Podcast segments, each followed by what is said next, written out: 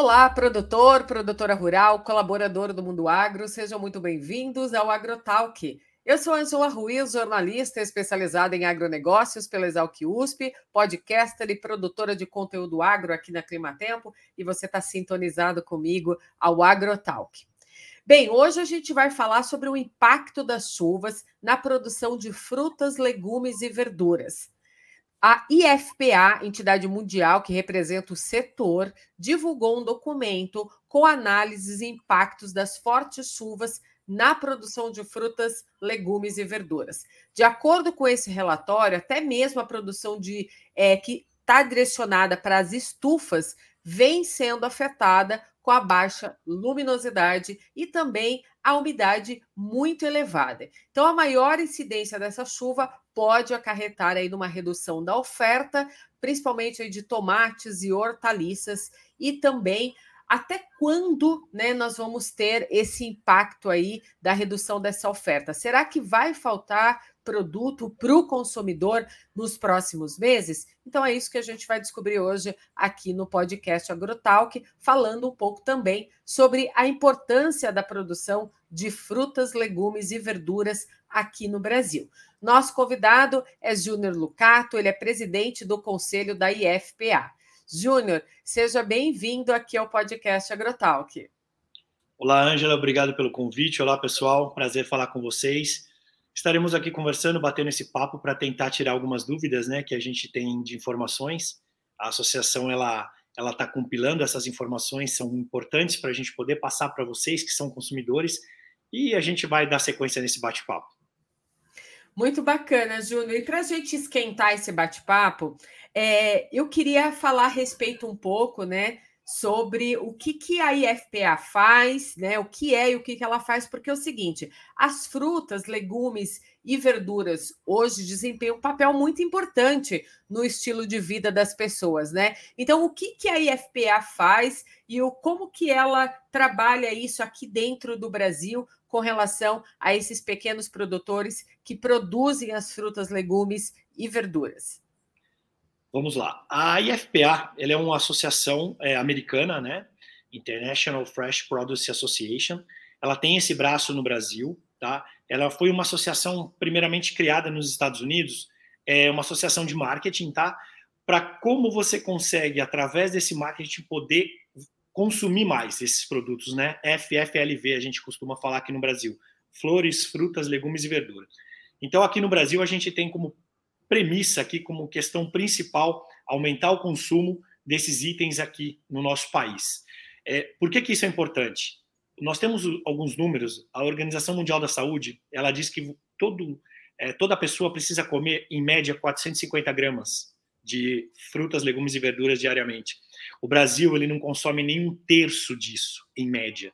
Então, nós temos um espaço gigantesco para apoiar essa questão desse aumento de consumo, a IFPA hoje, no caso, ela tem, ela é formada por produtores, por varejistas, por empresas de tecnologia, de embalagens, é, por todos os elos da cadeia. Então nós é, juntamos todo mundo ali, o que a gente costuma falar, colocamos na mesma sala e falamos, pessoal, como é que a gente faz para vender mais?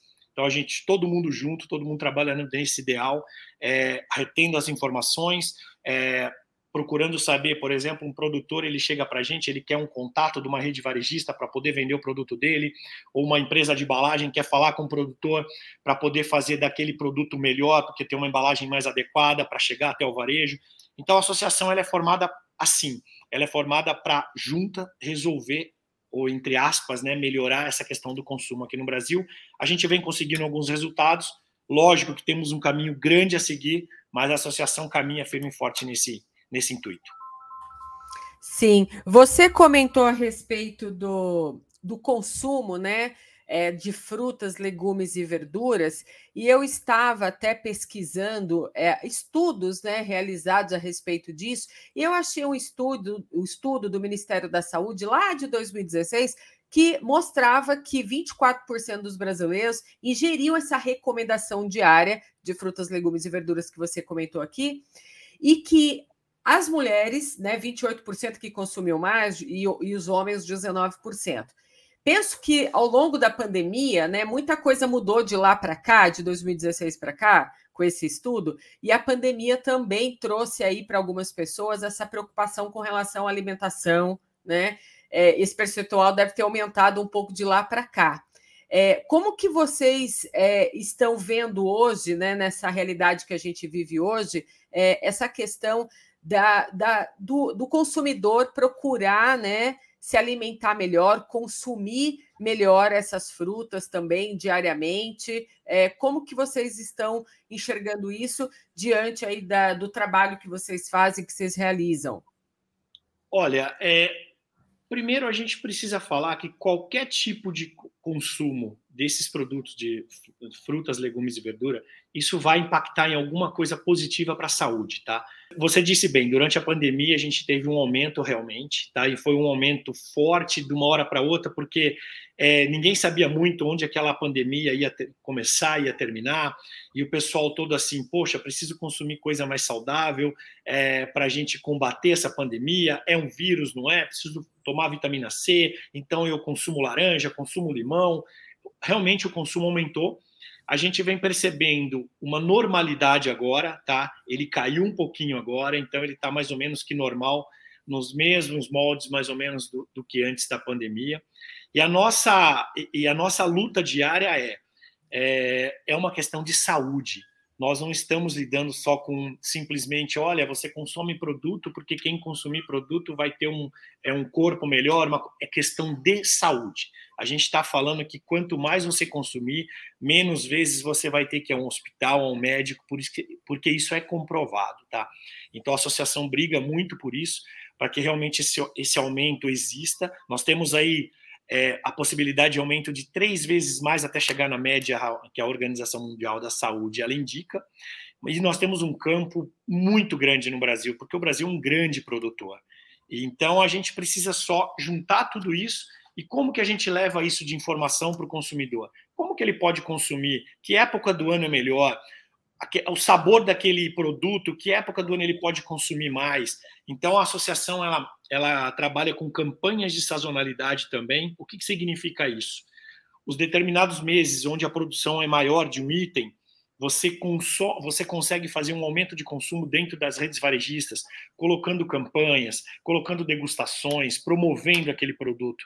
Então, por exemplo, nós, nós teremos aí em junho, para te dar um exemplo, a campanha das frutas cítricas. Então, as laranjas estão, estarão lá com um sabor muito bom, é, de uma qualidade realmente muito legal. Então, a gente coloca uma exposição legal, o supermercado trabalha com aquilo e realmente a gente tem experiência dos anos anteriores que vende mais. Se você tem um produto legal, bem exposto, é, bem colocado ali em relação a sabor, e agora nós estamos falando de uma coisa, e principalmente o alimento seguro, que é isso também que a associação trabalha muito.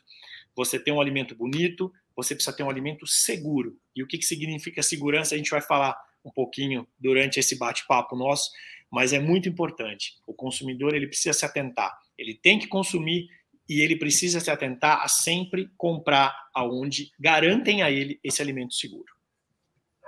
Sim, e aumentar essa ingestão diária, né, de frutas, legumes e verduras, parece difícil, mas não é, né? Porque os nutricionistas, eles falam que se você comer uma porção de salada de aproximadamente 105 gramas, colocar ali uma maçã pequena no seu cardápio, uma banana média e uma laranja, você já atinge, né, esse patamar de 400 gramas que a Organização Mundial de Saúde indica para a gente. Então, parece ser difícil, mas não é. É só ter realmente ali uma preocupação de ter uma alimentação equilibrada.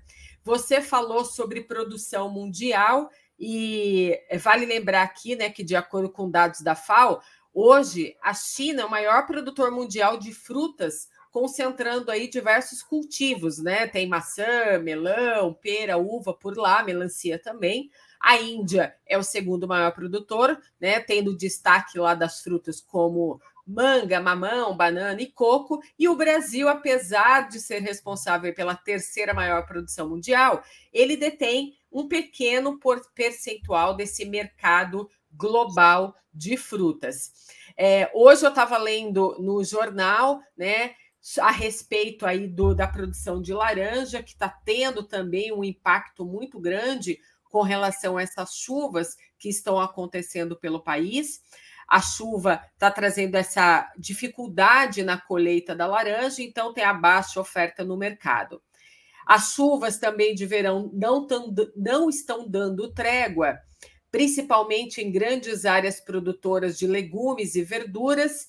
É, Para você ter uma ideia, eu andei conversando com alguns produtores nesses últimos dias. No dia 2 de fevereiro, a gente teve uma chuva de forte intensidade que ocorreu na região de Jundiapeba, que é uma região aqui do Alto Tietê, em São Paulo, região de Mogi das Cruzes, e essa região é conhecida, né, por uma grande produção aí de alface, de outras verduras e também de tomate. E essa região foi atingida por essa forte chuva no dia 2 e a área ficou totalmente alagada. E ali nessa região existem assim mais ou menos 400 pequenos produtores que vão precisar agora de um auxílio emergencial e também um trabalho de assistência por parte da prefeitura local que possa ajudar eles a drenar aquela água no solo, porque realmente ficou tudo alagado por ali. E aí a gente vê uma chuva muito forte acontecendo em um dia, né, sobre aquela região. Nos outros dias, as pancadas de chuva de verão continuam acontecendo e aquela água não drena, né? Então a situação para eles fica muito difícil. Eu queria que você falasse para nós se você tem né, informações, é, alguma análise desse impacto das chuvas registradas pelo país e se pode faltar mesmo é, algum produto na mesa do consumidor nos próximos meses, Júnior.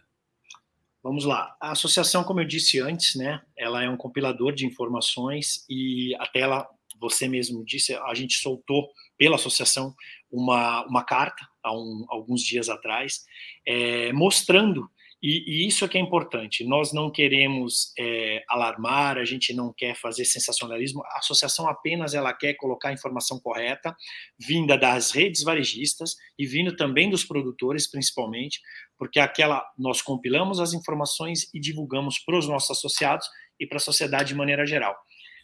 Você disse bem, o Brasil é um país continental e a gente está tendo, ao mesmo tempo que temos problemas de chuva, em excesso de chuva nordeste, região sudeste, nós temos problema de seca na região sul, já não chove lá há muito tempo, então alguns produtores estão perdendo realmente é, produções lá.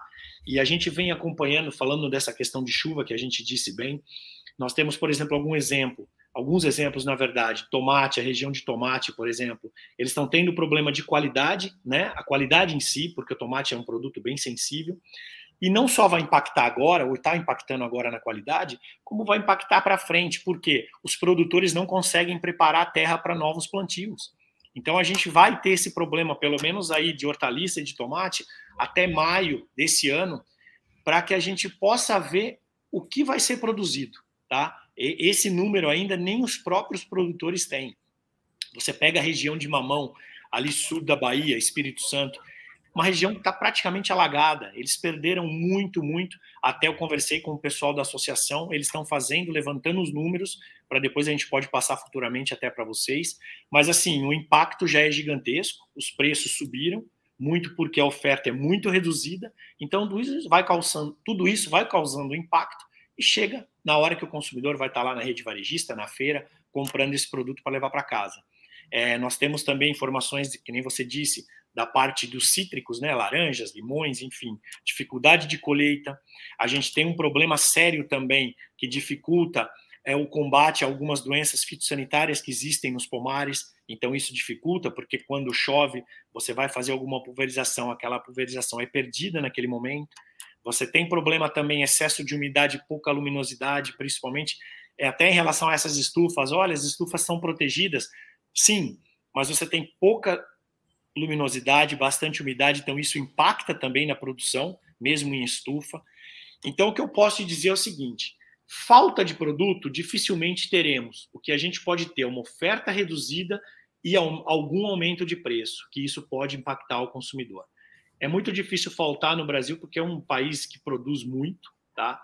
É um país que a maioria da sua produção ela fica no mercado interno, mas realmente sim, podemos ter a questão de diminuição de oferta e, por consequência, aumento de preço. É uma informação que a associação vem passando. Tá? Quais são as dicas e recomendações também que vocês trazem para eles para diminuir um pouco esse impacto?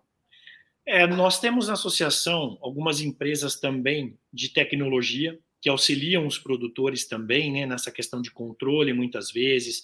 É, esse impacto da chuva, como que pode ser mensurado, como pode ser diminuído. Nós temos as empresas de embalagem também que fazem parte da associação. Então, como que um produtor pode usar uma embalagem é, mais apropriada para aquele tipo de produto, para que a durabilidade seja maior, para que a qualidade do produto que chegue à gôndola seja melhor para o consumidor. A importância de poder você também falar para o consumidor que, mesmo que ele tenha um pouco menos de qualidade naquele produto que ele está comprando, ele precisa se atentar à segurança alimentar. Então, é mais importante para o consumidor ele chegar até uma rede varejista e ele perguntar: olha, vocês têm, é, vocês têm rastreabilidade? Esses produtos que estão na gôndola, eles têm rastreabilidade? Eles têm esse processo? É um alimento seguro? Posso consumir? Posso levar para minha casa? Isso é o mais importante, porque é disso que os produtores hoje estão tentando fazer. Por mais dificuldade que tenham em relação à colheita, em relação à produção nessas determinadas épocas de muita chuva, a segurança alimentar é que está sendo a maior preocupação. Então, independente de você ter um pouco mais ou menos de qualidade nessa época, eles estão trabalhando para que garanta essa segurança alimentar. Então, fica uma dica para o consumidor. Sempre atente a isso, procure comprar de quem realmente garanta isso a você. Tem muitas redes varejistas que trabalham de uma maneira muito séria, muito honesta, e elas têm ali, pode até mostrar para o consumidor, olha, tá vendo esse número na embalagem? Ele significa o código de rastreabilidade desse produto. E tem muitas vezes você coloca ali o seu próprio celular num QR Code, né, numa embalagem, e você clica ali, você sabe quem produziu aquele produto, qual foi o caminho que ele fez até chegar naquele, naquela rede varejista. Então essa é a dica que eu, que eu posso dar. É assim, às vezes vai faltar qualidade, vai faltar qualidade, às vezes vai faltar produto, vai faltar produto. Mas o produto que, que está ali, ele tem que ter essa questão de garantia da, do, do alimento seguro, né? Da segurança alimentar. Acho que isso é importante. Eu queria saber qual que é o principal limitante hoje para a modernização desse setor de frutas, legumes e verduras. O produtor no Brasil hoje ele está no nível que ele está crescendo ano a ano. Ele está investindo em tecnologia, em novas embalagens, na segurança do alimento. Ele está realmente querendo produzir mais e melhor. Isso é importante por quê? Porque o, o produtor brasileiro ele está se atentando que se ele não fizer direito, além de não vender no mercado interno, ele não tem possibilidade nenhuma de ir para o mercado externo. Então, tem várias empresas que hoje são referências no Brasil, elas já fazem esse trabalho de exportação. A gente sabe que o exterior ele exige muito do produtor, né, do produto brasileiro, para que se chegue lá de maneira correta. E a própria rede varejista hoje no Brasil, ela também está exigindo, porque isso é lei. Então, se ela tiver um produtor que mande produtos para ela de maneira que não tem controle de rastreabilidade, não trabalha de uma maneira correta, ela vai ser autuada e necessariamente ela vai ter que responsabilizar aquele produtor que mandou aquele produto para ela. Então, nós, a gente está falando de produtores aqui no Brasil, e aí é uma, uma informação que muitas vezes, como você disse, tem muita fake news, tem muita informação errada, tem muito, ah, eu acho que é assim, eu acho que é produzido assim, e não é. é assim, a maioria dos produtores trabalha realmente de uma maneira correta e cabe à rede varejista exigir aquilo do produtor. Então, quem é o controlador disso? É quem compra desse produtor. Olha, você trabalha de maneira correta, você faz a rastreabilidade direito, você me garante esse produto? Aí o produtor tem que garantir. Se ele não garantir, basta a rede varejista não comprar, porque é assim que funciona a cadeia. Então, o que a associação faz? ela põe todo mundo para conversar e fala: gente, o produtor tem que melhorar e a rede varejista tem que começar a exigir. Mas o produtor brasileiro ele melhorou muito, tá? Ele está investindo bastante em tecnologia. Existe uma dificuldade que eu diria que principalmente é econômica, tá? Não é fácil, porque Sim. a gente vem de, de crises econômicas de anos anteriores. Então, o produtor ele tem que se atentar que não é cortando esse tipo de despesa, entre aspas, que ele tem que entender que isso é investimento, porque quanto melhor ele produzir e de maneira correta, mais chance ele tem de entrar numa grande rede varejista, mais chance ele tem de exportar, mais chance ele tem de vender melhor o produto dele. Então a gente está falando assim: não trate isso como despesa, trate isso como investimento. É difícil, o momento é complicado, mas eu diria para você que o consumidor pode confiar no produtor, tá? Ele está trabalhando para se modernizar. Então essa modernização do setor, ela está muito ligada também a uma responsabilidade de promover uma coordenação desse setor, que seja do governo, das centrais de abastecimento, das associações de produtores, desse mercado varejista que compra desse produtor rural para entregar para o consumidor. Então, é todo um elo né, de, de coordenação que vai mostrar para a gente agora no futuro esses avanços e vai trazer automaticamente essa modernização com políticas públicas corretas, né, olhando um pouco para a economia também, né, para ajudar esse produtor rural. Então, precisa encaixar melhor essa coordenação dessas iniciativas de todos esses elos para a gente ver cada vez mais, então, essa modernização entrando no campo, na lavoura, para esse produtor rural. Porque a gente fala de grande produtor rural de frutas,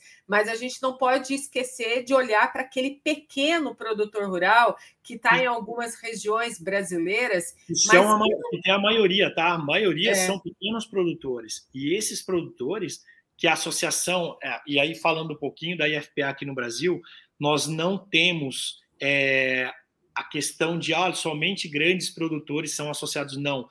A IFPA aqui no Brasil, ela quer ter desde o pequeno produtor, aquele que tem um pouquinho de terra ali, que planta, muitas vezes vende para a economia local. A gente quer ter ele como associado e a gente também quer ter os grandes produtores, porque os grandes são exemplos para os pequenos produtores. Poxa vida, um dia ele também foi pequeno. E a maioria das empresas que são grandes aqui no Brasil hoje no setor, por mais que sejam grandes, são empresas familiares. Eu acho que é isso que é importante. São empresas que são administradas profissionalmente, mas são empresas familiares. São pessoas da família que trabalham, que, que organizam, que, que estão no dia a dia. E isso é que é muito importante. É saber que o pequeno produtor ele tem ele tem vez, ele, ele vai ser ouvido, o médio produtor, o grande produtor, é para é isso que a associação está. E quanto mais ele se organizar, mais ele vai ter possibilidade de chegar a uma rede varejista, que seja menor essa rede, um dia ele vai estar numa grande rede, e as redes varejistas também, elas estão se atentando a isso. E você falou um ponto que é muito importante. É, isso precisa ser questão de saúde pública. Quanto mais consumo de flores, frutas, legumes e verduras, agora, quanto mais você comer isso, quanto mais tiver no prato, quanto mais a gente incentivar a, a parte infantil, né, as crianças a comerem, a terem esse hábito, adquirirem esse hábito, menos doença a gente vai ter lá na frente, menos gastos, né, despesas com hospitais, em questão de saúde. Então, isso é uma política que tem que ser uma política de governo também. É, a gente está, assim, muito em contato com associações de, de, de medicina, de nutricionistas, para que isso a gente consiga todos juntos poder criar isso, um programa que seja nacional, para que realmente a gente consiga ir aumentando ano a ano esse consumo. Não vá sair de 150 para 450 de um ano para o outro. É uma dificuldade porque existem vários aspectos, desde parte econômica até a parte de cultura mesmo. Tem muita gente que não tem o hábito de consumir mas eu acho que isso é um trabalho de formiguinha. E se a gente conseguir a cada ano aumentar ali 5%, 10%, é 10% de possibilidades que a gente tem de diminuir essa questão de doenças. Então isso aqui é muito importante. A gente vende a saúde, né? O produtor ele produz ali e os produtos são saudáveis, né? Sendo saudáveis e sendo seguros, a equação está pronta. Por que que esse setor de frutas verduras e legumes tem tanta dificuldade em avançar nesse requisito que é a padronização? São alguns aspectos, tá? É, a gente vem acompanhando que a padronização hoje, por que, que ela não existe? Porque ela não é lei, tá? Nós não temos uma lei, que existe uma lei, olha, eu vou te dar um exemplo. É, são poucos os produtos que têm categorias. Então, você tem a categoria 1, categoria 2, categoria 3, enfim. É, então, isso, primeiro de tudo, isso não é lei. Se um dia existisse uma lei para isso, provavelmente as, as, empresas teriam que se adaptar. Mas o que eu diria de principal para você, evidente, nós temos possibilidade, tem muitos consumidores que querem um produto premium, eles querem uma seleção melhor, eles estão dispostos a pagar mais por isso. É, isso é fato. Só que o que a gente tem que se atentar hoje, e, e é uma coisa muito importante, é que nós temos condições climáticas que dificultam muito essa padronização também. Muitas vezes o produto que você conseguia ter há 5, 6 anos atrás, que era o premium, hoje você já não consegue mais. Mas aquele produto não significa que ele não esteja ótimo, perfeito. Ele é um produto bom, ele é um produto seguro. Ele pode ter uma manchinha que ele não tinha um tempo atrás, muito provavelmente porque uma pulverização faltou ou porque realmente a condição climática prejudicou naquele momento que ele estava sendo desenvolvido. Então eu diria para você assim, existe possibilidade hoje de termos várias categorias. Então tem um, tem um produto premium, tem um produto que é bom, mas ele tem uma mancha ou outra, e tem um produto que tem um defeito um pouquinho maior, mas internamente está perfeito, ele pode ser vendido. Aí é uma questão de cada rede varejista poder sentir o público que ela tem e poder fazer a sua compra. Olha, eu tenho um público aqui que a condição econômica é um pouco menor, mas ele quer um produto seguro, ele quer um produto saudável. Então eu posso oferecer um produto para ele que não seja de um tamanho tão, tão grande, seja um tamanho menor, mas ele tem a mesma segurança daquele produto premium. E uma coisa muito importante, a gente com isso, se a gente conseguir fazer com que o consumidor entenda que mesmo tendo uma manchinha, mesmo tendo um defeito leve que seja, ele é um produto bom e seguro, a gente evita uma grande, uma grande coisa que é muito importante na cadeia: desperdício. Tem muita gente hoje que não consegue se alimentar, tem muita gente hoje que não tem o que comer e tem muito produto que é jogado fora, porque simplesmente tem uma mancha e aquele cliente não aceita aquele produto. Então, nós temos uma possibilidade grande, através do nosso setor também, de diminuir esse desperdício e poder ter esse alimento para essa população que necessita. E aí a gente também consegue esse aumento de consumo, tá? Então, eu diria para você que não é uma situação fácil, mas tem espaço para todos os produtos hoje realmente todo produtor ele quer chegar naquele produto premium, porque assim o custo de, de, de, produção é o mesmo de você ter um produto premium ou de você ter um produto com, def, com algum defeito. A dificuldade ela existe, mas se você tiver condição de fazer com que diferentes camadas da população possam consumir um produto um pouco mais barato, um produto um pouco mais caro, enfim, mas o importante é o consumo, é a gente conseguir aumentar esse consumo. De uma maneira geral, é, a gente está vendo que é, essa condição climática está realmente dificultando, né, principalmente para os pequenos. E agora, para retomar essa produção, se ele não tiver um auxílio, se ele não tiver um investimento ali, ele não vai conseguir voltar. Né? E isso acaba impactando depois na oferta do produto e no preço lá na gôndola. E, e dentro da IFPA, vocês também acabam distribuindo alguns levantamentos, alguns estudos sobre tendência de consumo para o país? Sim, nós temos informações vindas de várias partes né, do mundo, porque, como eu disse, a IFPA aqui no Brasil é um braço né, da Associação dos Estados Unidos, então ela existe hoje, ela tem um braço na África, ela tem um braço na, na Europa, ela tem um braço, ela tem principalmente nos Estados Unidos, mas tem no México, tem no Chile, é, nós temos vários países. Então toda a informação que a associação consegue, tendências de consumo, como que os produtores estão chegando a resultados melhores, como que as redes varejistas estão vendendo melhor, estão expondo melhor, como que os, o comportamento dos consumidores estão acontecendo, principalmente Europa, Estados Unidos, que são referências para nós aqui. Nós temos essa informação, nós colocamos no site, nós passamos no nosso WhatsApp para os associados. Então, eles têm muita, muita informação em relação a isso. E sempre a IFPA aqui no Brasil, ela está fazendo cafés da manhã, ela tá, tem a nossa feira de agosto, que é uma feira hoje referência no, no mercado de flores, frutas, legumes e verduras, onde todas as tendências dos principais produtores, das, das principais empresas produtoras no Brasil, elas estão expondo ali, empresas de tecnologia, então, empresas de embalagem, o que vai ter de embalagem para o futuro, o que vai ter de produto novo ali, de, uma, de um tomate diferente, é, de uma maçã diferente. Então, tudo isso a gente consegue poder passar isso para os nossos associados. Então, de cada área que a gente vai recebendo informações, a gente vai compilando, a gente vai juntando e a gente coloca para esses associados. Então, realmente, o associado hoje ele tem muita informação sobre o que acontece de tendência no mundo, que a uma hora ou outra ela vai chegar no Brasil, né? Porque nós pegamos muita coisa de fora. Né? Quais são as prioridades né, que vocês já desenharam para 2023? Olha, a prioridade principal, o foco principal é continuar aumentando o consumo, tá? E através desse aumento de consumo, aí a gente tem o nosso dever de casa, que é continuar fazendo esse trabalho de workshops, de treinamento para as redes varejistas, para que elas entendam mais e saibam mais dos produtos que elas estão vendendo, a gente conseguir cada vez mais conectar produtor e varejista para que eles conversem cada vez mais, para que a gente tenha realmente, através também dessas campanhas de sazonalidade, poder apresentar ao consumidor final um produto seguro, um produto que tenha qualidade e um produto saboroso para que ele leve para casa e tenha o prazer em consumir.